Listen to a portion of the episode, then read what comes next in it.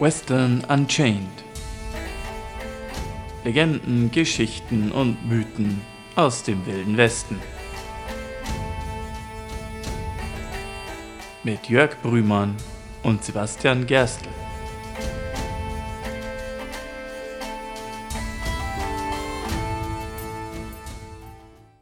Howdy! Howdy. Hallo und herzlich willkommen zurück zu unserem Western-Podcast, bei dem wir Geschichten und Legenden aus dem wilden Westen erzählen. Ich bin der Sibi. Und ich bin der Jörg. Wir haben uns gedacht, die letzten drei Folgen haben wir jetzt sehr viel über bürgerkriegsnahe Themen geredet. Also eigentlich über Themen, die zwar schon den wilden Westen berührt haben, aber ein wenig weg von unseren eigentlichen Kernthemen äh, waren. Wir sind uns quasi selber fremdgegangen. Gewissermaßen. Also ich meine, kleine Exkurse, wir lieben sie ja, die kleinen Exkurse, habt ihr wahrscheinlich schon mitbekommen, äh, sind auch vollkommen legitim und waren auch durchaus wichtig und interessant und haben auch, auch unser Bild vom Western-Film geprägt. Ich meine, wer sich Django angesehen hat oder so andere Italo-Western, der hat da wahrscheinlich sich schon irgendwann mal gedacht, ja, wann redet, welche Relevanz hatte denn jetzt eigentlich die Gatling Gun oder so, ne? Jetzt wisst ihr es. Aber ich habe mir gedacht, nachdem wir jetzt über Gatlings und äh, Buffalo Soldiers und afroamerikanische Bürgerkriegshelden gesprochen haben, kommen wir wieder ein bisschen zurück zu unserem eigentlichen Kernpublikum und an unseren eigentlichen Kernthemen. Und ich habe mir gedacht, reden wir über Cowboys. Ne? Yay, Cowboys. Der Klassiker des Wilden Westen. Wobei man nicht vergessen darf, ne, dass eigentlich in der Zeit des Wilden Westens, von der wir so reden, oder zumindest die meiste Zeit in dieser Ära, der Cowboy an sich sich selber eigentlich nicht Cowboy genannt hat, wenn er sich, wenn er was auf sich gehalten hat. Tatsächlich teilweise Cowboy sogar effektiv sowas wie ein Schimpfwort war. Ne? Ja, also, ja, wenn man darüber nachdenkt, ergibt Sinn, ne? Weil Boy ist ja Junge, also ist es ja eigentlich ein Diminutiv. Ja. Also bei der klassischen texanischen Ranch, so in den 1870ern, 1880ern Jahren, da war es quasi so, dass also der normale das, was wir normalerweise als Cowboy verstehen, und der, der auf dem Pferd sitzt, den ganzen Tag die äh, Pferde zureitet, die Rinder zusammentreibt, weil sie nach dem Rechten sieht, hat er eigentlich einen anderen Namen. Das waren entweder Cowhands oder Cattle Herders. Die Cowboys, die Cowboys waren eigentlich die, die die ganzen Drecksjobs hatten. Entweder wirklich die Jungs, also die, die, die, die Knaben, die noch zu klein waren, um auf die wirklich langen, weiten Ritte rauszugehen und die halt im Endeffekt die, die Eimer und die Futtersäcke hinterhergeschleppt haben, während die Männer quasi versucht haben, die Rinder auf dem Boden zu halten. Oder, naja, die, die quasi die Tailriders machen, die hinten irgendwie so die Lumpensammler-Jobs machen durften, die die richtig fiesen Drecksjobs machen dürften, die eigentlich unpopulär waren. Rate mal, welche Art von Ranch-Angestellter das meistens machen dürfte. Ja, wahrscheinlich, also ich, educated guess. Ähm, Cowboy deutet ja schon darauf hin, dass es meistens, dass es zum einen so ein bisschen der Ausbildungs, das Ausbildungsstadium war. Hm. Aber wir sprechen immer noch vom amerikanischen Westen, also waren es wahrscheinlich nicht die, äh, die, die wir heute, in, wenn wir uns Cowboy vorstellen, sehen, ne, der, der, der aufrechte weiße Mann, sondern wahrscheinlich eher irgendwelche Minderheiten. Richtig. Tatsächlich, also wie gesagt, der äh, durchschnittliche kaukasisch-weiße, was wir heute als Cowboy verstehen, das war also eher die Cowhand oder der Cattle Herder. Und der Cowboy, das war dann meistens ein Schwarzer, ein Afroamerikaner. Ähm, denn tatsächlich, also in einer texanischen Ranch, bei den berühmten Cattle Drives, also so diesen, das Western, das Bild des Westerns im Kopf hat, dann hat man ja meistens so diese weiten Ebenen, diese unendlichen Rinderherden und eben die Geschichten von den langen Viehtrieben quer durchs Land. Und am durchschnittlichen Viehtrieb, wenn da so zehn Cowboys unterwegs waren, dann waren vielleicht sechs davon weiß und drei davon waren schwarze. Und wahrscheinlich, möglicherweise war einer von den drei Schwarzen der Chuckwagon-Reiter, also der Koch und alles, aber zwei davon, der Tailrider und der Horse Wrangler, also der, der quasi am hinterher geritten ist, um sicherzustellen, dass nichts verloren gegangen ist und derjenige, der dafür sorgen musste, dass die Pferde frisch bleiben und beisammen bleiben und alles, das waren die Cowboys. Und dann gab es noch meistens gab es noch meistens eine zusätzliche Minderheit, der war dann meistens irgendwie hispanisch oder äh, mit tatsächlich Native-Wurzeln potenziell auch. Ja. Äh, Ich, ich finde das sowieso sehr interessant, weil ich glaube, da sind wir sehr, also wenn wir an Cowboys denken, sind wir, glaube ich, zum einen natürlich sehr durch den klassischen Western geprägt. Äh, wobei, wenn man darüber nachdenkt, wenig Figuren aus dem klassischen Western sind eigentlich Cowboys. Das sind Mhm. eigentlich mehr so Outlaws und Sheriffs und so weiter und so fort. Ähm, und ich glaube auch durch die Werbung, weil gerade die Marlboro-Werbung zum Beispiel hat uns ja so dieses Bild in den Kopf gesetzt des, äh, des Cowboys, der, ne, der, der, der freie Mann, der selbstbestimmte Mann, Zigarette rauchend, irgendwo in der Prärie. Das ist aber ein rechter Scheißjob, ist mit lauter Rindviechern äh, den ganzen Tag, um unterwegs zu sein und staubig und dreckig zu werden und äh, sich mit allen möglichen Dingen auseinanderzusetzen, die definitiv nicht Revolverhelden und volle Whiskygläser sind. Ähm, also diese kulturelle Wahrnehmung, finde ich, ist spannend weit weg von der Realität. Und doch, gerade, ich, ich finde es gut, dass du das sagst, weil doch, äh, trotz alledem, ja, es war ein Knochenjob. Bei Wind, We- Regen, dem mistigsten Wetter, bei übergehenden Flüssen, hinter, äh, monatelang hinter Rinderärschen hinterher zu reiten, wirklich einen Knochenjob zu rackern. Es war kein, also es, es klingt nach einer richtig harten Arbeit. Und doch gab es eine Ära, da ist dieses Bild des freien Mannes, der Cowboy, der sein eigener Mann ist, denn alle seine Habseligkeiten bei sich trägt in einer Satteltasche und nichts weiter braucht als ein Gewehr oder ein Revolver an seiner Seite und ein Pferd unter seinem Hintern. Und er reitet dorthin, wo es ihm passt. Wo er arbeiten will, findet er Arbeit und ansonsten ist er sein eigener freier Mann, der sein ganzes Leben lang draußen in der wilden Natur verbringen kann und selbstbestimmt sein Schicksal in die Hand nimmt. Diese Ära gab es tatsächlich. Das, ja, Und die war wirklich auf dem Höhepunkt dessen, was als der große amerikanische Rinderboom bekannt ist. ah, und damit sind wir beim Thema heute. Damit sind wir beim Thema. Aber gehen wir noch mal ganz kurz zurück zum Wort Cowboy. Weil, äh, wie bereits erwähnt, anfänglich hätte kein anständiger Cattle Rancher oder Cowhand sich selber als Cowboy bezeichnet, normalerweise. Ne? Also, Cowboy war eigentlich abwertend und teilweise auch Schimpf, als Schimpfwort gebracht. Aber es gab dann doch durchaus eine gewisse Zeit oder eine gewisse Ära, da haben so gewisse Individuen angefangen, sich auch selbst als Cowboys zu bezeichnen. Und das Wort Cowboy hat so ein anrüchiges, fast schon gefährliches Image bekommen. Vor allem in den Medien. Stichwort Zeitung. Vielleicht erinnerst du dich an die aller, allererste Folge unseres Podcasts. Da habe ich ja bereits einmal einen Zeitungsartikel vorgelesen, der betitelt war mit The Cowboys. Ja, ich erinnere mich, das war die Folge zu Deacon Miller. Mhm. Und es gab auch tatsächlich eine Art Gang. Und ähm, je nachdem, Geschichtshistoriker sind sogar, gehen teilweise sogar so weit und würden sie als so eine Art Proto-Mafia bezeichnen. Die war bekannt als die Cochise County Cowboys. Sagte das zufällig was? Ja, ähm, also Cochise zum einen ein bekannter Indianer. Mhm. Und ich erinnere mich, glaube ich, dass die auch. Hatten wir es nicht angeschnitten in der ersten Folge? Die Cochise Gewiss- County Cowboys? Gewissermaßen. Cochise County ist ein Landstrich in Arizona. Und da ist eine recht bekannte, also unter Western-Fans recht bekannte Stadt in diesem County angesiedelt, nämlich Tombstone. Ah, okay. Ja, klar, Tombstone ist ein Begriff. Mhm, Und zu den Cochise County äh, Cowboys gehörten so, so Individuen wie Johnny Ringo oder Ike Clanton. Cowboys, Banditen, Desperados, mit denen sich dann später ein gewisser Marshall namens Wyatt Earp anlegen sollte. Das ist der Gunfight at the Oakland Corral, großartig bekannte Geschichte. Gehen wir vielleicht ein andermal drauf ein. Nichtsdestoweniger, um ein bisschen was über diesen Status des Wortes Cowboys nochmal aufzugreifen, habe ich mir eine Zeitung rausgesucht. Und zwar den Tombstone Epitaph vom 16. September 1881.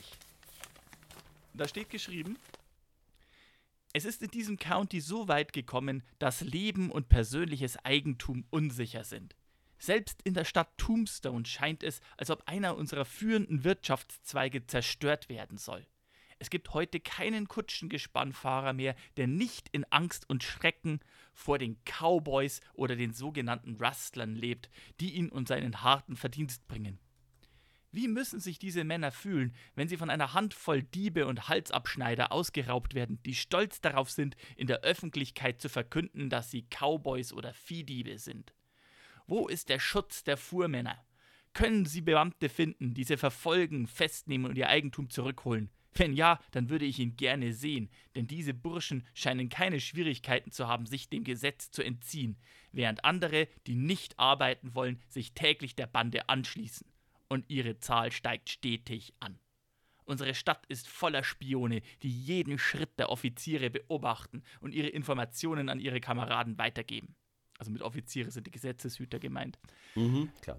Männer, die kommen, um verschiedene Minen außerhalb der Stadt zu inspizieren, wollen, wenn sie erfahren, dass Cowboys ihre Minenarbeiter auflauern, kein, kein weiteres Risiko mehr eingehen. Sie nehmen ruhig den Weg, den sie gekommen sind, und kommen so schnell wie möglich zurück in die Zivilisation. Und an anderer Stelle heißt es, ein Cowboy ist gelegentlich auch ein Rustler, also ein Viehdieb. Und ein Rustler ist ein Synonym für Desperado, Bandit, Outlaw, Pferdedieb. Cowboys sind die rücksichtsloseste Art von Outlaws in diesem wilden Land. Unendlich schlimmer als ein ordinärer Dieb. Hoi! Ja, also das ist, äh, das klingt jetzt schon so wie, der, wie das, das es, es könnte das Intro eines Italo-Westerns sein. Ich wollte eigentlich kein so finsteres Bild für den Podcast haben, aber ich wollte hier nochmal, äh, ich habe diesen Zeitungsartikel gut gefunden, um einfach so zu unterstreichen, also das war das, was man unter einem Cowboy verstand. Und dann haben wir auf einmal wieder dieses Bild vom Western, denn ähm, wir haben ja bei Western oft dieses äh, fiese Konfliktpotenzial zwischen den braven Siedlern die, oder Farmern, die quasi nur ihr eigenes Stück Land aufbauen wollen, und dem fiesen Rancher, der eben seine Männer befehligt und das Land terrorisiert. Naja, und was beschäftigt so ein Rancher? Cowboys. Viele, viele Cowboys. Aber das ist halt auch ein Bild, das haben später die Filme gezeigt, gezeichnet und ich muss auch ganz ehrlich sagen, da ist ein Ereignis nicht ganz unschuldig dran, und zwar der Johnson County War. Ich wollte es gerade sagen, der Johnson County War ist doch da das äh, so ein Musterbeispiel dafür. Mhm. Wir haben das ja bei, den, bei der Folge mit den Buffalo Soldiers schon, schon angeschnitten. Ja. Johnson County War, das, was irgendwie auch in der Literatur, in, der West, in den Western-Romanen, die dann ab dem späten 19., frühen 20. Jahrhundert entstanden sind, so das Synonym darstellen sollte für den Konflikt zwischen Homesteadern, also Siedlern und Ranchern, das dann auch in den klassischen Filmkonflikt übergetragen wird. Aber wir werden auf den Johnson County War noch eingehen. Aber bevor wir da hinkommen, glaube ich, ist es nochmal nötig, so ein bisschen einfach ein richtiges Bild zu zeichnen. Wie kam es in den USA eigentlich zu diesen riesigen Rinderranches? Was, ja. was ist der Ursprung? Ähm. Warum hatten die so viele Cowboys und was ist ich würde an der Stelle noch mal einen ganz kurzen Exkurs gerne machen. Mhm. Ähm, das zeitlich ein bisschen verorten. Wir, zur Zeit des Wilden Westens ist im Osten der USA ja die Industrialisierung quasi schon im vollen Gange. Ne, also der, der Bürgerkrieg war ja ein industrialisierter Krieg. Mhm. Und ähm, ich kann mir sehr gut vorstellen, dass auch, weil du ja meintest, auch zu der Zeit gab es schon so eine gewisse Faszination für den Westen und für Cowboys. Oh ja. Und sowohl Cowboys als auch Farmer sind, glaube ich, in der Zeit auch so ein bisschen das Gegenmodell zum Fabrikarbeiter.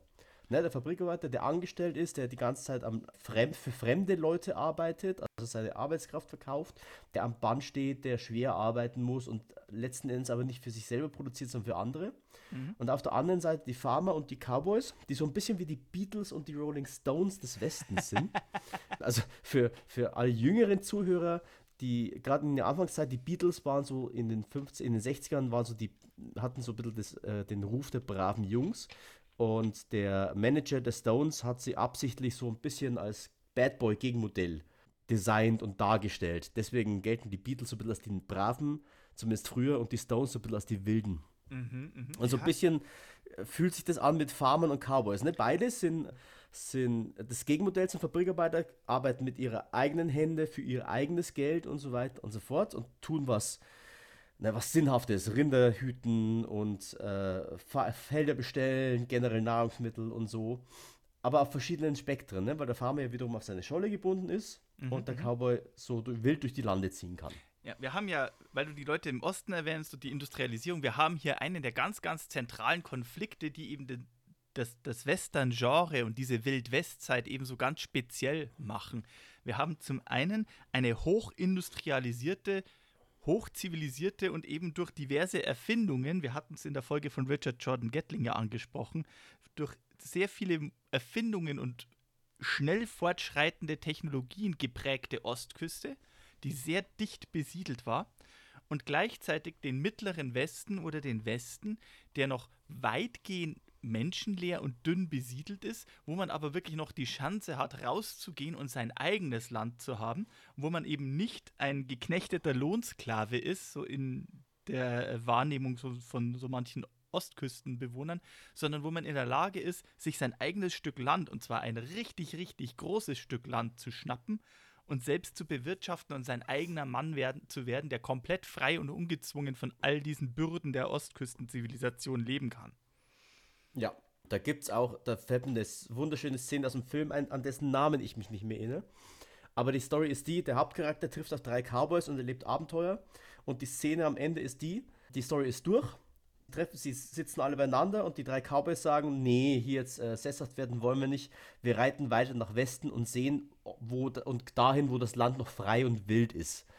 Und dann passiert im Film folgendes, die drei Cowboys reiten los, Schnitt, sie stehen am Pazifik und stellen fest, ja, es ist nichts mehr weiter im Westen.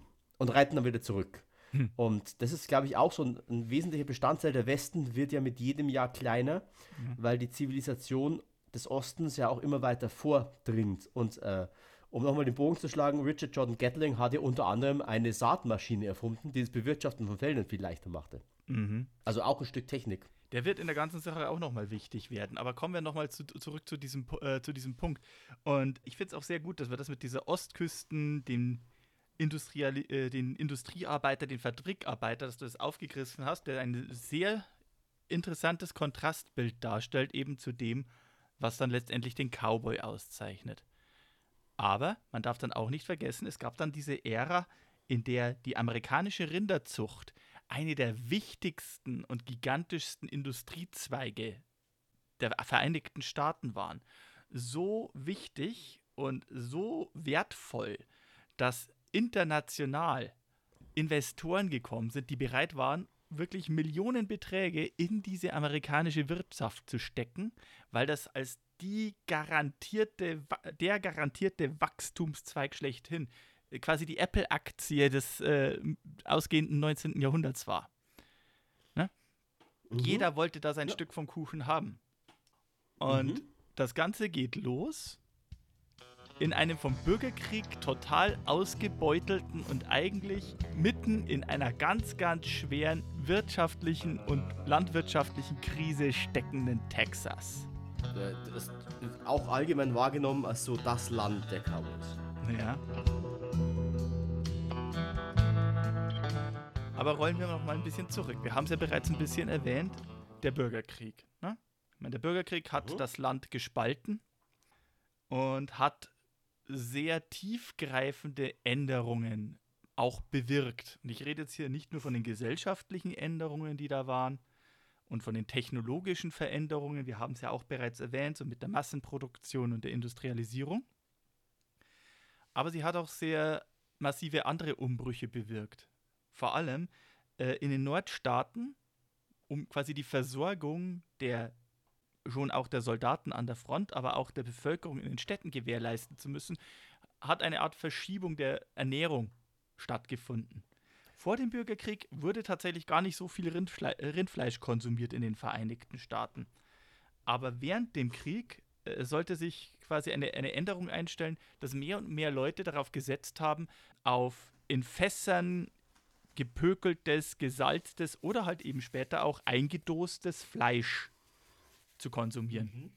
Also gerade an der Ostküste und im Norden ist der Bedarf an Fleisch massiv gestiegen während dem Bürgerkrieg, weil es gab neue Technologien zur Haltbarkeitmachung. Du konntest das Ganze kompakt eindosen, verpacken, lagern und verschiffen, was mit anderen Gütern, mit anderen Lebensmitteln nicht ganz so gut geht zumal auch als essfertiges Endprodukt.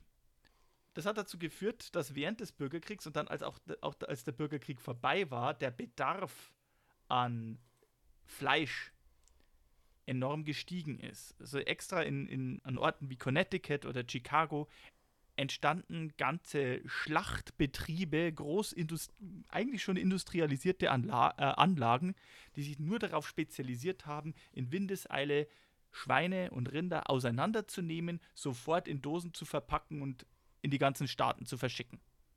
Da hat es geholfen, dass Chicago auch sehr gut angebunden war an die Eisenbahnnetze. Ja, übrigens nochmal ein weiterer kleiner Exkurs. Oh, ich bin heute in Exkurslaune. Ähm, Ja, ein sehr bekanntes Dosenfleischprodukt, das wir alle heute kennen und dessen Name synonym für Überproduktion und massenhafte Verfügbarkeit ist, ist 1937 in äh, Minnesota von der Hormel's Food Corporation erfunden worden. Und zwar Spam. Nämlich unter dem Namen Hormel Spiced Ham, daher der Name. Wobei, das ist ja Schweinefleisch und nicht äh, Ja, Rindfleisch. genau. Aber- in dem Fall ist Schweinefleisch. Aber Ja. äh, wie gesagt, auch äh, eingedostes Fleisch. Das ist Mhm. ja quasi das, äh, das Paradebeispiel für eingedostes Fleisch. Wobei in der Zeit war es wohl eher Corned Beef oder solche Sachen. Ja. Ähm, aber nichtsdestoweniger. Zur gleichen Zeit in den Südstaaten. Die Nordstaatenarmee, wir haben es ja auch in der Folge mit Robert Smalls erwähnt. Ich habe es versprochen, ne? diese Bürgerkriegsfolgen, die haben auch sehr viel mit dem Wilden Westen zu tun. Ähm, Mhm. Eine Strategie der Nordstaatenarmee war es ja, den Süden wirtschaftlich komplett zu isolieren. Von Fernhandel und auch von den Möglichkeiten, untereinander Handel zu treiben. Mhm. Da war natürlich in allererster Linie eine, eine Blockade der Seelinien extrem wichtig. Und dementsprechend sind auch die ganzen Häfen blockiert worden. War also unter anderem wurde da auch Galveston blockiert, um eben diesen gesamten Golf von Mexiko-Handel abschneiden zu können. Und quasi ja Texas von Süd- und Mittelamerika quasi abzuschneiden und zu isolieren und auch zu unterbinden, dass es zum Beispiel Seeroutenverbindungen zwischen Florida und Texas geben könnte.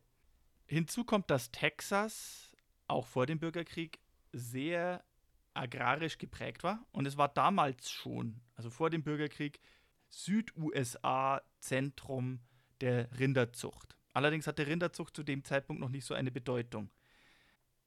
Als dann Texas auf Seiten der Konföderation in den Krieg eintrat, 1861, sie war nicht von Anfang an dabei, aber einige Monate später sind sie dann in die Konföderation eingetreten, haben dann Mhm. im Laufe der Bürgerkriegsjahre mehr und mehr Rinderzüchter und ihre Söhne und auch Angestellten die Ranches verlassen, um in den Krieg ziehen zu können.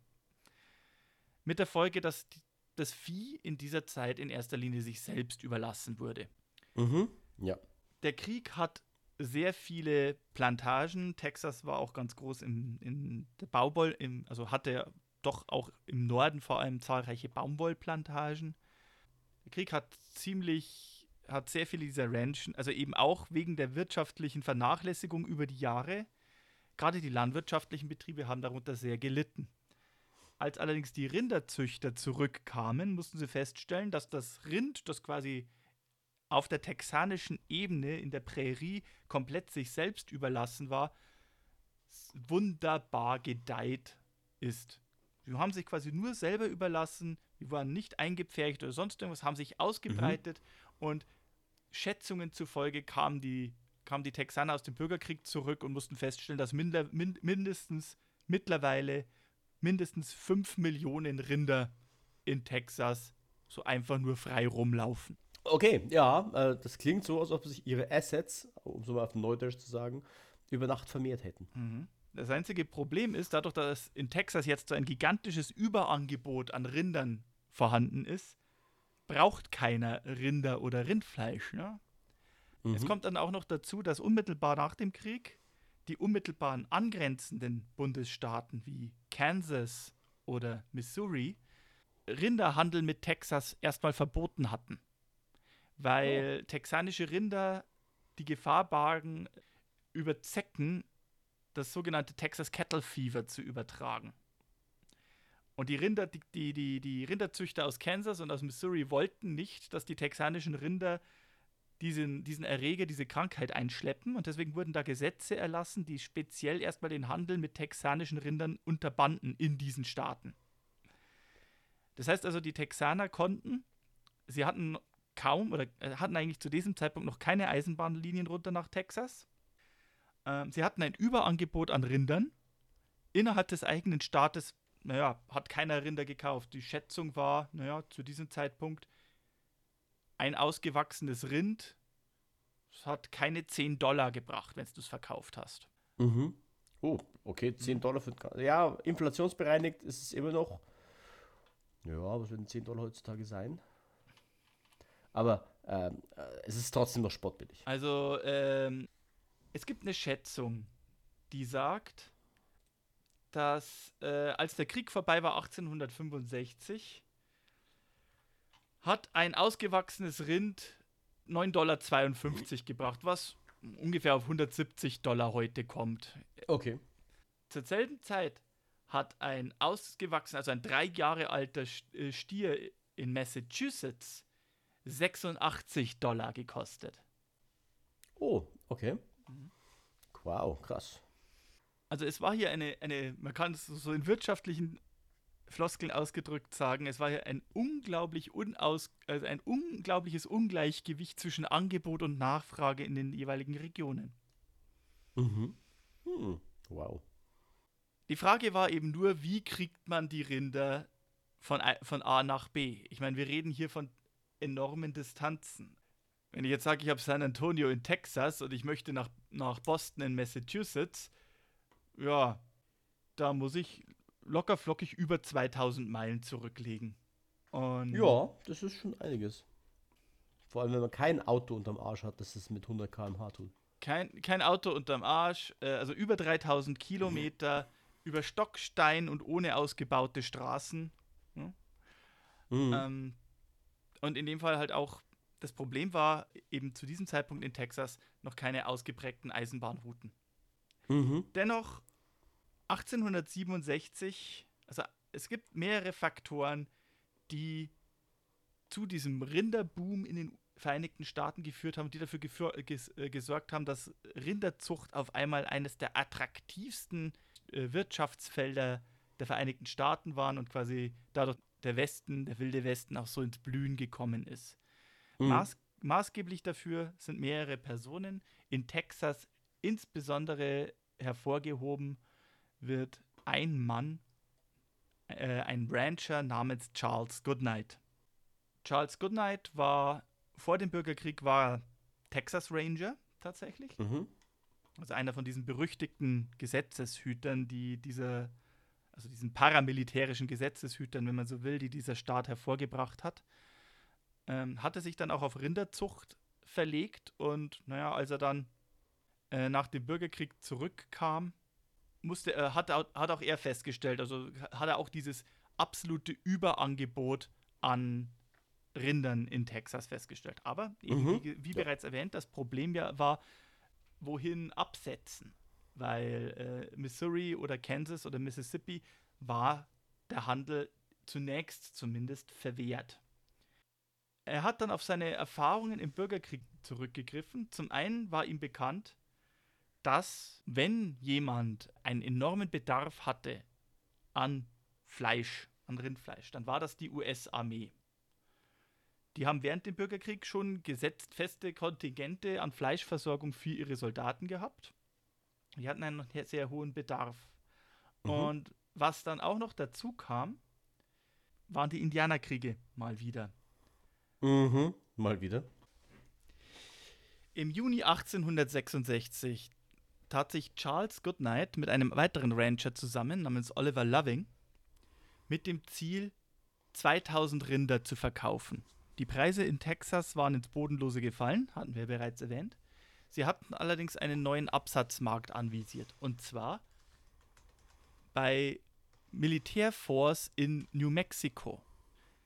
Die Indianerkriege okay. waren nach dem Bürgerkrieg gerade wieder aufgeflammt, beziehungsweise auch während des Bürger, also unmittelbar nach dem Bürgerkrieg wurde, wurden sehr viele Native Americans, sehr viele Stämme ähm, zwangsumgesiedelt und erstmal in Camps stationiert, aber die mussten auch irgendwie versorgt werden. Speziell in New Mexico, in der Nähe von Fort Sumner, waren über 8000 Navajo interniert worden. Und Charles Goodnight und Oliver Loving kamen auf die Idee, ihre Rinder oder einen, Groß, einen großen Teil ihrer Rinder nach Fort Sumner zu treiben, um in der Armee einen guten Absatz zu finden. Mhm. Im Juni 1866 brachen also die beiden Männer los, zusammen mit 18 Cowhands, Cowpunchers, Cattle Herders, mhm. das, was wir heute als Cowboy verstehen, um 2000 Rinder nach Fort Sumner in Mexiko, also westwärts tatsächlich erstmal zu treiben. Ähm, die Route, die sie wählten, war auch deswegen, sie gingen erst Richtung Süden tatsächlich und dann westwärts, um von unten nach in, ins New Mexico Territory reinzugehen, weil der direkte Weg quer durch Texas zu dem Zeitpunkt auch relativ wild war. Ähm, wie gesagt, wir haben ja von den Indianerkriegen geredet und speziell verschiedene Stämme an Apachen und Comanchen waren zu diesem Zeitpunkt nicht gerade sehr erfreut über die Behandlung, die sie äh, gekriegt haben und haben auch den Bürgerkrieg genutzt, um quasi ein bisschen auf Rachefeldzug zu gehen. Vergeltung zu üben für das Unrecht, das ihnen getan worden ist. Die Gründe seien mal dahingestellt. Tatsache war, dass dieser Mittelwesten von Texas relativ gefährlich war zu diesem Zeitpunkt. Also machten Loving und Goodnight einen Umweg, erst südwärts und dann westwärts, um eben diese, diese zentralen Plains zu umgehen und kamen dann nach Fort Sumner, wo sie tatsächlich in der Armee einen sehr willigen Abnehmer fanden. Die Armee war auch tatsächlich daran interessiert, ihnen ihre, äh, einen, einen Großteil ihrer Rinder gleich direkt fürs Schlachten und fürs Fleisch abzukaufen, zu einem ordentlichen Preis. Nicht unbedingt den Preisen, die sie an, die, an der Ostküste äh, bekommen hätten, aber doch irgendwie letztendlich konnte äh, Goodnight sein, einen Großteil seiner Herde für 12.000 Dollar an die Armee verkaufen dort. Woran die Armee allerdings nicht interessiert war, waren die 800 Zuchtrinder, Zuchtbullen, die sie auch dabei hatten. Während also Charles Goodnight erst einmal das Geld nahm und nach Texas zurückkehrte, gleich mit dem Ziel, mehr Land und vor allem mehr Rinder zu kaufen, denn er hat jetzt einen sehr profitablen Handelspartner erschlossen, zog sein Partner Oliver Loving weiter Richtung Norden, in der Hoffnung, in Colorado bei den Eisenbahnköpfen irgendwie einen Rinderzüchter zu finden, der Interesse hat, ihm die 800 Zuchtbullen abzukaufen. Der Weg führte ihn erstmal weiter nach, nach Denver. Dort, dort, mhm. kauften sie, dort konnten sie die 800 Rinder gut verkaufen, denn in Denver, in Colorado, war bereits die Kansas Pacific Railroad angeschlossen, die einen direkten Weg über Kansas City bis nach St. Louis und von St. Louis an nahezu die gesamte Ostküste bieten konnte. Mhm. Und dort, okay. da hat man dann jetzt dieses, äh, dieses Prinzip entdeckt, hier besteht eine gute Route, um die Rinder an einen Kopfbahnhof zu bringen, der von dort aus die Rinder direkt an die Ostküste bringen kann. Bei einer späteren Route, ein Jahr später, kamen sie noch, bis, kommen sie noch weiter bis nach Cheyenne in Wyoming. 1867 ah, hatte nämlich in der Nähe von Cheyenne auch ein anderer Rinderzüchter mit dem Namen John Wesley Iliff angefangen, dort auch eine größere Herde aufzubauen, speziell mit dem Ziel, die Eisenbahncruise der Union Pacific, die eben direkt durch Cheyenne ging und die, die den Westen und den Osten miteinander verbinden sollte mit Rindfleisch zu versorgen. Und Iliff wurde direkt dann zu einem Handelspartner von Oliver Loving und Charles Goodnight und kaufte ihnen mehrere der Zuchtbullen ab, um wiederum oben in Wyoming eine Rinderzucht zu eröffnen. Und Cheyenne ist deswegen so bedeutend, weil von Cheyenne aus konnte man direkt eine durchgehende Eisenbahnlinie haben bis nach Chicago, wo die ganzen großen Schlachthöfe waren seit dem amerikanischen Bürgerkrieg. Und so entstand jetzt plötzlich eine Wirtschaftskette, die vorher so noch keiner erahnt hatte und die sehr lukrativ werden sollte. Ich meine, ja, wir reden hier von gigantischen Distanzen. Mhm. Ja. Ne? Wir haben es wir haben's erwähnt, also. Ähm, 3000 Kilometer. Genau. Wir hatten von einer anderen Route ge äh, ge gesprochen, aber ähm, also Charles Goodnight brach auf in Texas sagen wir mal, einen Ort namens Fort Griffin und trieb seine Rinder teilweise bis nach Cheyenne in, in Wyoming. Und man darf jetzt nicht vergessen, nicht nur sind das gigantische Distanzen. Also in dem Fall sind, das ist deutlich kürzer. Es sind keine 2000 Meilen, es sind nur 800 Meilen direkt. Aber sie mussten ja den Umweg gehen. Sie konnten nicht direkt durch die Mitte von Texas, also mussten sie über New Mexico, bis hoch nach Colorado. Es waren schon so über 1000 Meilen, kann man so sagen. Und man mhm. kann jetzt die Rinder nicht nonstop treiben, natürlich. Die reiten nicht Tag und Nacht, äh, also ein Cowboy auf Pferd Ja, reitet nicht Tag und Nacht durch. Ein Rind kann theoretisch an einem einzigen Tag bis zu 40 Kilometer weit laufen. So ist es, äh, so ist es nicht. Aber wenn die nur laufen, dann verlieren die permanent an Gewicht. Ja, und das wäre ja schlecht. Das heißt, die Rinder konnten immer nur kürzere Strecken getrieben werden, so 20, vier- 20 bis 25 Kilometer, 15 Meilen, mussten dann anhalten und mussten gut futtern. Das heißt, im Endeffekt, es konnte bis zu zwei Monate dauern, bis so ein Rindertrieb abgeschlossen war, bis man wirklich von der Ranch, so die Zeit zwischen, man ist von der Ranch aufgetra- äh, aufgebrochen, bis dass man zu einem Eisenbahnknotenpunkt gekommen ist, um die Rinder abzusetzen. Mhm. Aber es lohnt sich durchaus, denn ein einziger solcher Rundtrip, wie gesagt, die äh, Rinder waren billig in Texas aufzuziehen, aber bereits mit dem ersten diesen Rundtrips hat Charles Goodnight einen guten fünfstelligen Betrag abgesetzt. Und Geschäftsmann wie er war, hat er den sofort genommen und sofort in weitere Rinderherden investiert.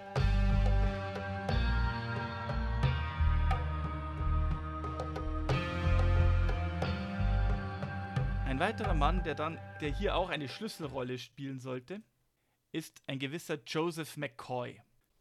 Auch er gehörte zu den Leuten, die erkannt haben, dass in Texas oder in New Mexico auch zunehmend dann Rinder auf der freien Ebene wunderbar gedeiht haben in den letzten Jahren und quasi da nahezu im Überfluss vorhanden waren, während sie an der Ostküste horrende Preise dafür verlangten. Deswegen kam er auf die Idee, dass es wichtig werden könnte, einen zentralen Umschlagplatz zu finden für einen Rindermarkt, um eben Rinder zu kaufen, der idealerweise direkt an die Eisenbahnlinien angeschlossen ist, Mhm. Ja, okay. um, um quasi die Rinder sofort verladen und an die Ostküste transportieren zu können, wo es dann über die Eisenbahn nur wenige Tage dauert. ne? Es dauert vielleicht ein, zwei Monate, bis die angekommen sind im, am Rindermarkt. Aber wenn sie da erstmal angekommen sind, dauert es nur noch wenige Tage und sie sind an den Schlachthöfen und von dort weiter in die, in die Ostküste heraus. Also kam dieser McCoy Mhm. auf die Idee, im Westen von Kansas an einem ganz kleinen verschlafenen Nest, das zu diesem Zeitpunkt nichts, war, nichts anderes war als eine kleine Auffüllstation für Kohle und Wasser für Eisenbahnlinien, wo ein kleiner, ein kleiner Handelsposten bestand mit einer Übernachtungsmöglichkeit, aber ansonsten nichts, kein Ort, keine, keine nennenswerte Bevölkerungszahl, gar nichts. Und er stellte dort ein Hotel hin, er stellte dort einen Rindermarkt hin, er öffnete ein Büro und eine Bank mit dem expliziten Ziel, dass Rinderzüchter aus Texas und aus New Mexico ihre Rinder dorthin nach Kansas treiben können, ohne dass sie sie in Kansas verkaufen müssten, sondern sie direkt über ihn an die Großhändler am Osten verkaufen und quasi dort im Groß das, die, die Rinder direkt an die Ostküste bringen über die Eisenbahnlinien. Okay. Der Ort, an dem er dieses, dieses, äh, diesen Plan in die Tat umsetzte, trug den netten kleinen Namen Abilene, Ja, die berühmte Rinderstadt. die berühmte Rinderstadt. Er, er setzte diesen Plan auch 1867 in die Tat um. Zu diesem Zeitpunkt hatten sich auch Charles Goodnight und Oliver Loving. Oliver Loving sollte 1867 auf einem seiner Trails sterben, leider, während eines Indianerüberfalls. Ah, okay. Bevor er starb, hatten die beiden allerdings bereits einen der etablierten Rindertrails erschlossen, der es ihnen eben erlaubte, Rinder von Texas über New Mexico durch Kansas, Colorado bis hoch nach Wyoming zu tragen. Der berühmte Mhm. Goodnight Loving Trail. Das sollte dann, also Ah, okay. die beiden taten sich dann auch sehr früh, also au- auch als Oliver Loving noch lebte, mit einem weiteren Rinderzüchter aus New Mexico zusammen. Mit einem Rinderzüchter namens Jesse Chisholm. Und wer schon mal von dem Chisholm Trail gehört hat, der Okay. äh, Mhm. hat, weiß jetzt auch, wo er den Namen her hat. Jesse Chisholm erkannte dann auch, die drei Männer erkannten nämlich, dass wenn sie sich zusammentun, können sie Mhm. nicht nur die langen Strecken relativ sicher beschreiten, sondern sie können halt ihre Kräfte bündeln und mit ihren Männern noch mehr Rinder transportieren. Ne? Ich meine, so ein einzelner, so ein einzelner Rindertrail, der von, zum Beispiel von Texas nach Kansas dann führte, als dann Abilene etabliert war, fasste in einem einzigen Trail etwa 3000, Ri- äh, 3000 Rinder, die mit 10 Cowboys und drei Pferden pro Cowboy, damit die Pferde frisch bleiben können, ähm, betrieben wurden. Mhm. Ja, klar. Und die haben wirklich in Schichten gearbeitet. Und jetzt sind wir bei diesem Arbeitsalltag von den Cowboys. Ne? Die haben in Schichten gearbeitet, um die Rinder 24 Stunden am Tag bewachen zu können, sie tagsüber in die richtige Richtung treiben zu können, sie nachts zu bewachen, um Überfälle zu verhindern, um Diebstähle zu verhindern. Da war ein Koch not, äh, notwendig. Charles Goodnight hat, um diese langen Rindertrails bewerkstelligen zu können, eine kleine Erfindung getätigt auch. Den sogenannten Chuck Wagon. Und das ist wenn man das in Westernfilmen irgendwie auch so kennt, der Kerl mit dem Planwagen, wo irgendwie ein Maultier oder ein Ochse davor gespannt ist, an die die Pfannen hängen und wo eine Mhm. große Box, eine große Kommode mit Schubläden drauf sind, wo die Pfannen dran hängen und die Töpfe und wo er alle Gewürze und das getrocknete Fleisch und alles hat, was er braucht. Diesen Chuckwagon hat Charles Goodnight angeblich selbst erfunden, indem er einen Studebaker-Planwagen genommen hat und quasi diesen Planaufbau entfernt hat und dort eben eine gezimmerte Kommode einrichten hat lassen, um eben dort alles unterzubringen zu können, was dieser Koch braucht. Und dieser Koch war, der war alles. Der hat mit den Weg gefunden, der hat den Rastplatz bestimmt, der hat für die medizinische Versorgung der Cowboys auf diesem ganzen Track ge äh, gesorgt. Er war eine der wichtigsten Mhm. Personen auf diesem Trail. Wieder mal der Koch. Wieder mal der Koch. Ohne Koch geht Du nichts. legst dich nicht mit dem Koch an. Der Koch war auch derjenige, der für die medizinische Versorgung und in der Regel auch für den Alkohol zuständig war. Ja, okay, gut, ja, wichtig. Diese Konstruktion sorgte dann letztendlich dafür, dass Abilene innerhalb von wenigen Jahren von einem kleinen verschlafenen Nest regelrecht zu einer gigantischen Boomtown wurde, die 1868 bereits geschätzt 40.000 Rinder verschiffte.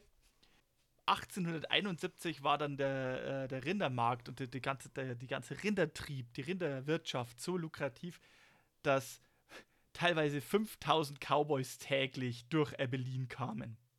Mhm, okay, wow. In Abilene wurden die Rinder verkauft. In Abilene haben viele Cowboys ihren Mhm. Lohn erhalten. In Abilene haben viele Cowboys nach Wochen, wenn nicht sogar monatelangen Track einmal irgendwie durchschnaufen und sich ausruhen können. Und dann ordentlich ein trinken können und mal wieder Spaß haben können. Und naja, äh, You know the drill. you know the drill. Wenn Leute lange unterwegs sind und jetzt endlich Geld kriegen und ob Gelegenheit es ein. Piratennest ist oder ob es ein ob es eine Horde, Horde Cowboys sind, die endlich nach einem langen Track in der Lage sind, sich die Kehlen zu befeuchten und mal wieder ein bisschen Spaß zu haben in einem Saloon, den sie zwei Monate lang nicht gesehen haben, da geht es dann ordentlich rau zu. Übrigens auch, es gibt eine Geschichte, die sagt, dass ähm, McCoy hat, bevor er von Chicago aus aufbrach, um in Abilene sein Glück zu versuchen mit der Rinderzucht, dass er gesagt hat, innerhalb von zehn Jahren schafft er 200.000 Rinder nach Chicago. Mhm. Ähm, innerhalb von vier Jahren waren es zwei Millionen.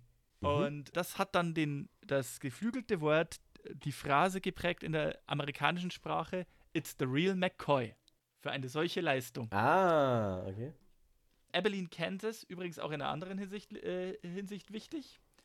Abilene hatte, naja, es war eine wilde Stadt, da ging es ordentlich zu. Die ersten Jahre sorgte ein, ein Town Marshal namens Tom Smith, genannt Bear River Smith, für Recht und Ordnung. Er war angesehen, aber äh, er war bei den Bewohnern der Stadt angesehen, aber bei den Cowboys nicht unbedingt beliebt. Nach seinem Ableben, das ziemlich blutig und grausam war, und ich würde mal vorschlagen, über, Bear, über Tom Bear River Smith machen wir auch mal eine eigene Folge, wurde Mhm. jemand anders Town Marshal von Abilene. Jemand, der einen sehr guten Ruf genoss, um auch wirklich mit rauen, groben Gesellen gut umspringen zu können. Jemand, den sie, der gefürchtet war und respektiert als ein Revolverheld und als ein Mann, der es versteht, das Recht in die eigenen Hände zu nehmen. Ähm, lass mich raten, es ist ein, ein bekanntes. Äh, ein Es ist jemand, über Name. den wir schon geredet haben. Ah, Wild Bill okay. Hickok. ich wollte gerade sagen, anderes. es muss ja Wild Bill sein. Genau. Aber auf jeden Fall, also das, das, ist, das soll nur so einen Geschmack geben, so wie der Rindermarkt so gigantisch geboomt, äh, geboomt hat. Ähm, und Mhm. in Texas, in New Mexico, dann auch in Colorado, überall, wo viel freies Land war, äh, erkannte man plötzlich das Potenzial für dieses texanische Modell der Rinderzucht. Weil man braucht ja nicht viel, um so eine Rinderherde aufzubauen. Die Rinder sind auf freiem Land und da ist diese Open Range ins Spiel gekommen. Die waren nicht eingezäunt oder dergleichen, sondern die haben auf Mhm. freiem Land, das zu diesem Zeitpunkt, naja, föderales Land war, also solange das Land nicht besiedelt war, gehörte es offiziell der Regierung. Man konnte die Mhm. Rinder drauf, drauf laufen lassen, die haben gegrast, haben sich selber ernährt. Und wenn sie drei Jahre alt waren und genügend Fleisch auf den Rippen hatten, dann wurden sie eingesammelt, wurden getrieben zwei Monate lang und wurden für einen riesen Reibach verkauft. Das heißt also, Rinderzucht wurde, äh, hat ge- enorm geboomt. In Wyoming, Ja. als dann in Wyoming in den 1870er Jahren, als da dann auch im Zuge der Indianerkriege die Northern Cheyenne und die Arapaho, sagen wir mal, verdrängt worden waren, Mhm. Nennen wir es mal verdrängt. Haben auch da sehr viele Leute Poten äh, das Potenzial erkannt, weil hier ist mit den Indianern verschwanden auch die Bisons. Und jetzt war Mhm. viel freies Land da mit einem. Wyoming hat, hat zwar extrem harsche Sommer und extrem kalte Winter, also die Klimaverhältnisse sind Mhm. nicht gerade, äh, nicht gerade, ähm, naja, es gibt einen Grund, warum Wyoming auch heute noch relativ dünn besiedelt ist, sagen wir es mal so.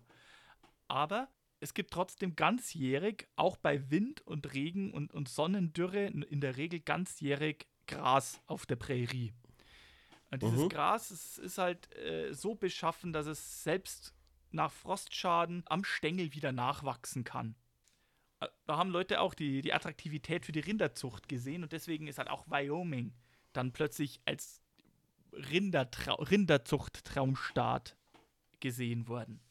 Da Mhm. kamen dann Investoren, also eine, eine schöne Geschichte gibt es für Wyoming. Da kamen dann zwei Brüder aus England, die Fruin-Brüder, in den 70er Jahren nach Wyoming, als dann das Land in Anführungsstrichen frei geworden war, und kamen dann mit der Idee, äh, man muss ja nicht viel Land haben. Es gab zwar den Homestead Act, der quasi den Leuten da, wo man ein Haus drauf errichtet hat, wenn man das Land erwirtschaftet hat, hat es an, nach einiger Zeit gehört. Aber man musste ja das Land nicht besitzen, um die Rinder drauf treiben lassen zu können. Und wenn man das Land nicht besitzen muss, muss man für das Land natürlich auch keine Steuern und nichts zahlen. Also haben sie eine riesige Ranch gegründet, auf der sie zeitweise über 150 Cowboys beschäftigten. Bis 1882 beanspruchten sie 2 Millionen Acre Land, was, Okay. was Oh. über 8000 Quadratkilometer sind, haben aber davon nur 160 Acre tatsächlich besessen. Und auf diesen, Ah, auf okay. diesen 2 Millionen Acre Land mit 150 Cowboys hielten sie sich je nach Schätzungen zwischen 34.000 und knapp 50.000 Rinder. Hoi. Okay. Mhm. Das ist ordentlich. Und das ist eine Ranch. Das ist zwar eine extrem große Ranch, aber das Mhm. ist nur ein Beispiel von einer Ranch.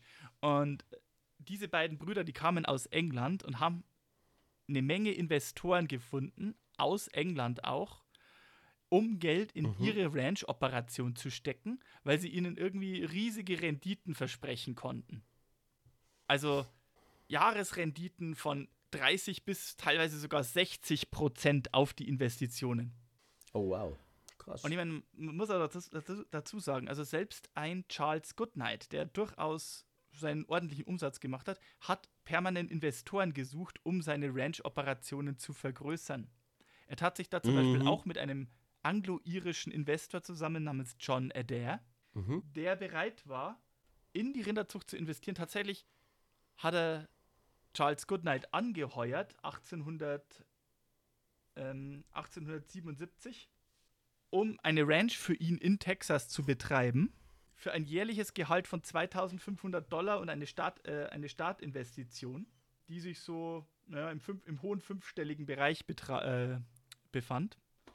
Diese Ranch hat 700.000 Acre Land umfasst und Charles Goodnight hat für John Adair diese, diese Ranch bewirtschaftet mit das zwei Drittel des Kapitals, äh, also John, Charles Goodnight übernimmt die gesamte Arbeit, das gesamte Management, kümmert sich ums Personal und alles. John Adair stellt nur das Geld, kriegt aber zwei Drittel aller, Mhm. kriegt aber zwei Drittel aller Einnahmen und Charles Goodnight bekommt ein Drittel. Also das klingt jetzt nicht nach dem besten Deal, aber hey. Naja, ich meine, für Charles Goodnight aus seiner Perspektive war das durchaus wichtig. Er hat 2500 Dollar als Festgehalt gekriegt, immerhin. Und zum anderen war das für ihn nur eine Investition, um es in die gesamten anderen Operationen, die er hatte, zu stecken. Denn diese eine Ranch, Ja, okay, gut. diese eine Ranch war vielleicht 700.000 Acre groß. Aber Schätzungen sagen, zu seiner Höhepunkt hat Charles Goodnight bis zu 20 Millionen Acre in Texas mit Rindern besetzt. Also da Mhm. gehörten zwar andere Ranches, die er mit bewirtschaftet hat, mit gemanagt hat, mit dazu, aber na, um das mal ins Vergleich zu kriegen.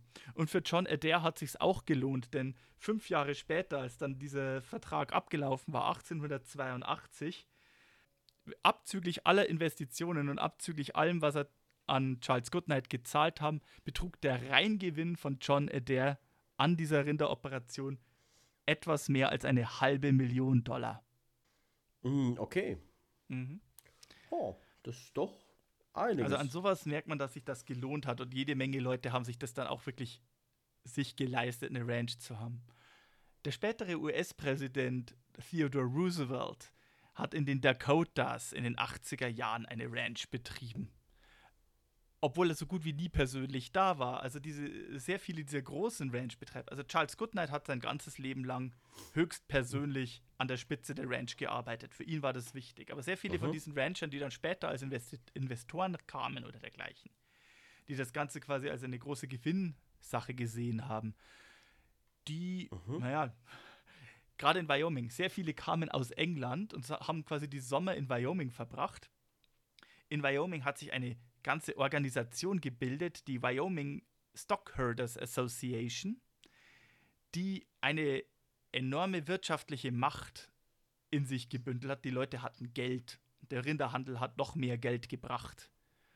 Und Wyoming hatte vielleicht 20.000 Einwohner, also das gesamte Territorium Wyoming, aber hatte halt mehrere hunderttausend, wenn nicht sogar Millionen von Rindern. Mhm. Sodass sich ein Ort wie Cheyenne, die Hauptstadt von Wyoming, wegen dem Geld, das die Stockherders Association da reingesteckt hat, ein eigenes Opernhaus leisten konnte, zum Beispiel. Oh, wow, okay. Die Wyoming Stock Growers Association, darf man nicht vergessen. 1872 Mhm. gegründet und wurde dann eine, eine, eine Organisation gegründet von Ranchern und Rinderzüchtern, die innerhalb von wenigen Jahren wegen des großen wirtschaftlichen Einflusses, den sie hatten, auch einen gewaltigen politischen Einfluss hatten. Das sollte dann später auch nochmal Mhm. sehr wichtig werden. Die haben dann nämlich auch angefangen, sehr bald darauf auszuwirken, dass Gesetze in eine Richtung gedreht werden, die halt möglichst günstig waren für die Rinderzucht. Mhm. Aber ja, Okay, ja. Aber ja, da sind wir dann. Und das ist, das, äh, da ist dann dieser Rinderboom so richtig losgegangen. Das wurde dann zu einem internationalen Wirtschaftsfaktor. 1867 hat zum Beispiel England etwa 1732 Tonnen Rindfleisch aus den USA importi- importiert. 1878 waren es bereits 30.000 Tonnen.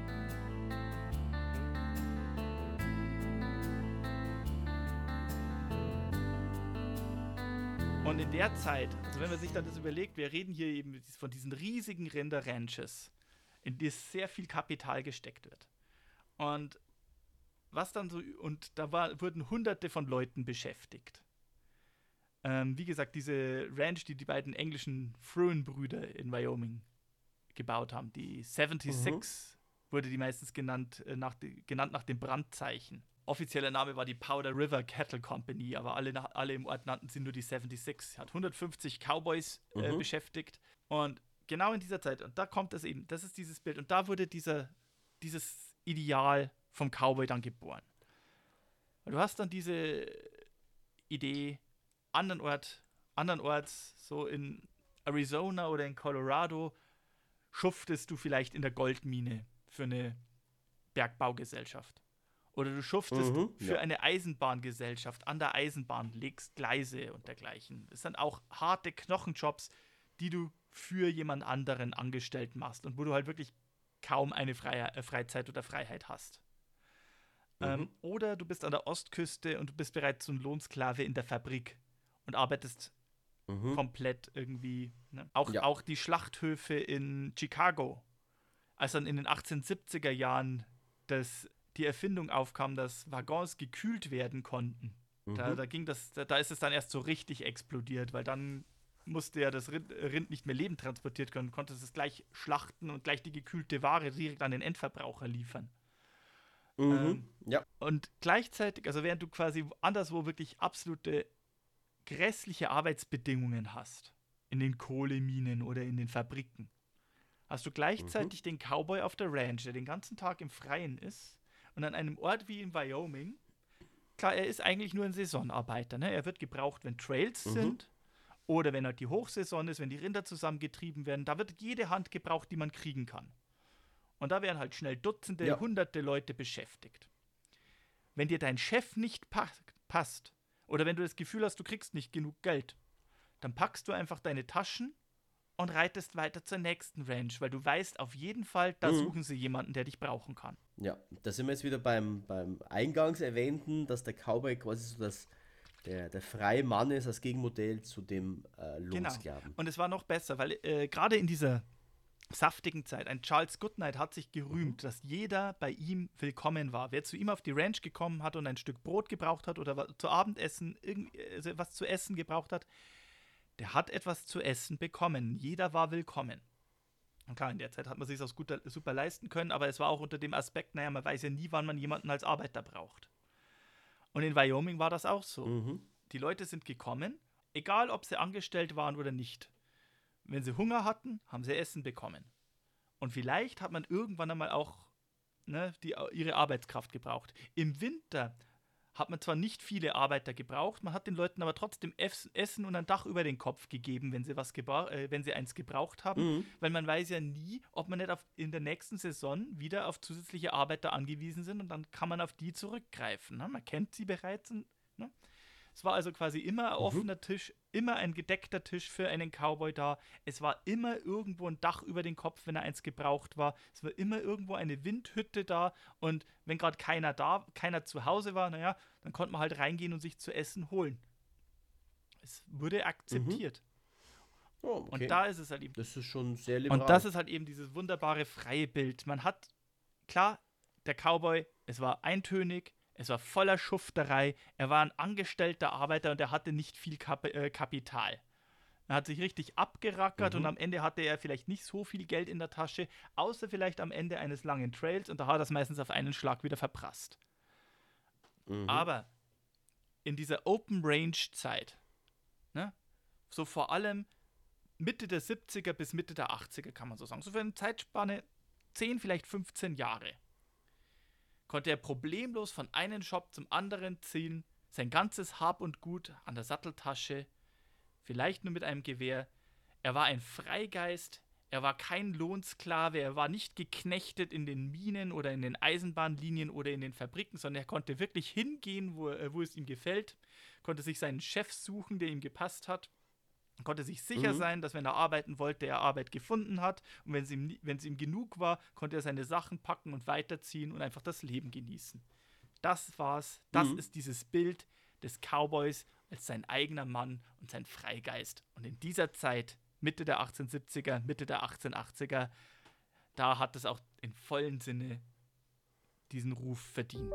Cool.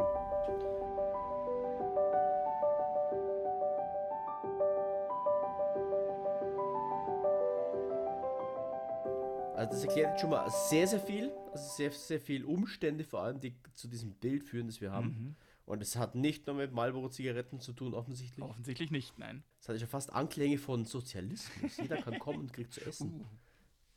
Naja, ich meine, Mhm. es ist halt, ich habe es bereits erwähnt, ne? West, Western, diese, diese, diese, ist eben diese Konflikt, die Zwänge der Zivilisation gegenüber der Freiheit, der Wildnis oder der, der offenen Landschaft, ne?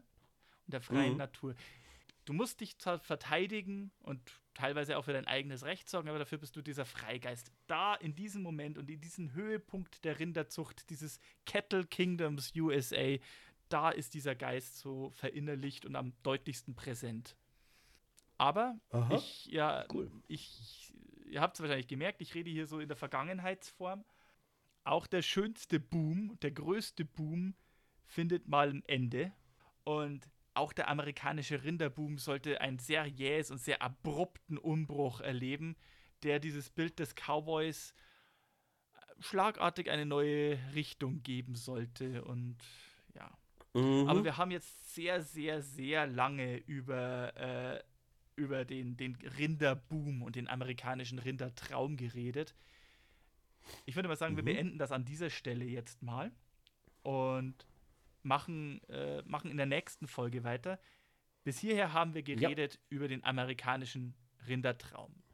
Und wer diesen Rindertraum übrigens, wer, wer genau speziell diese Ära und, und diese Phase und diesen Traum erleben möchte, wir haben ja immer unsere Western-Film-Empfehlungen, dem kann Mhm. ich sehr die Miniserie Lonesome Dove empfehlen. Mhm. Tatsächlich, äh, Lonesome Dove, äh, TV-Western, eigentlich ein Western-Roman aus den 80er Jahren und dann aber verfilmt mit Tommy Lee Jones und Robert Duvall in den Hauptrollen. Und Tommy Lee Jones und Robert Duvall verkörpern zwei Cowboys, zwei texanische Rancher, die explizit Charles Goodnight und Oliver Loving nachempfunden sind. Ah, okay. Auch interessant übrigens, darf man, darf man nicht vergessen, wird, äh, der, der Film greift, also die, die Miniserie greift es Gott sei Dank auf.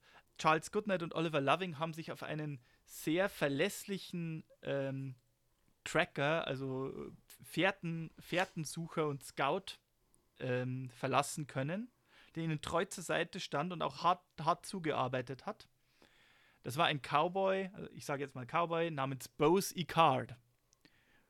Bose Icard war ein Afroamerikaner.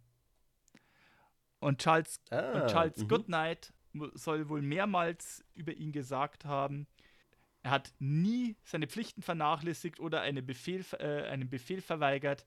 Er hat äh, Stampedes überstanden, Indianer, äh, Indianerkämpfe, hat sich hervorragend äh, verhalten und war ein treuer Freund. Und auch Mhm. und auch Bose Icard, äh, die Charaktere kriegen zwar in Lonesome Dove andere Namen ver ähm, verliehen, aber auch Bose, äh, Bose Icard wird als Josh Dietz in dieser Serie Lonesome Dove verewigt. Also, Spannend. Weil du übrigens auch sagt, äh, gerade sagtest, Robert Duvall. Passenderweise spielt Robert Duvall auch in einem Western von 2003 mit, mit dem passenden Namen Open Range. wo auch Kevin Costner mitspielt. Auch Ja, ein, genau. ein sehr empfehlenswerter Western. Die frühen 2000er Western werden irgendwie gerne ein bisschen vernachlässigt. Das ist so irgendwie die Zeit, wo man meint, sind denn überhaupt so tolle Filme entstanden. Aber ja, Open Range kann ich sehr empfehlen.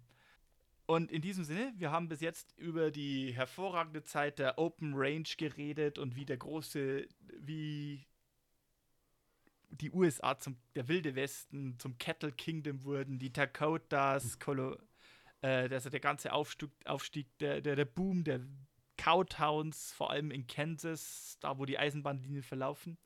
Aber äh, jeder Boom hat auch, äh, also so mancher Boom hat auch einen gigantischen Bust. Und Mhm. das nächste Mal reden wir darüber, über den Absturz und den Crash.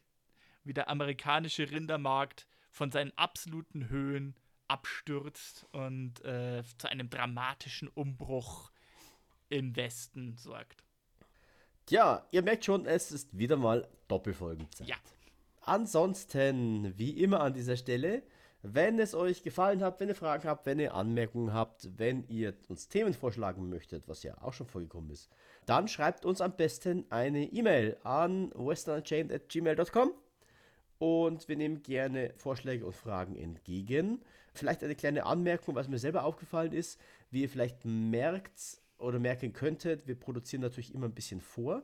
Das heißt, nehmt uns nicht übel, wenn es ein bisschen dauert, bis wir auf eure Antwort eingehen. Wir machen es auf jeden Fall dann zur nächsten Folge. Es kann aber sein, dass die erst in mehreren Wochen erscheint. Dann. Nur, falls ihr euch schon gewundert habt, wo eure Anmerkungen hingekommen sind. Wir lesen sie und wir bauen sie sehr gerne ein. Ansonsten, ja, worum es das nächste Mal geht, haben wir schon abgehandelt. Und dann bleibt uns nichts anderes, als euch einen schönen Tag, Abend, Morgen oder wann immer ihr das hört zu wünschen. Und dann bis zum nächsten Mal. Good day und good night.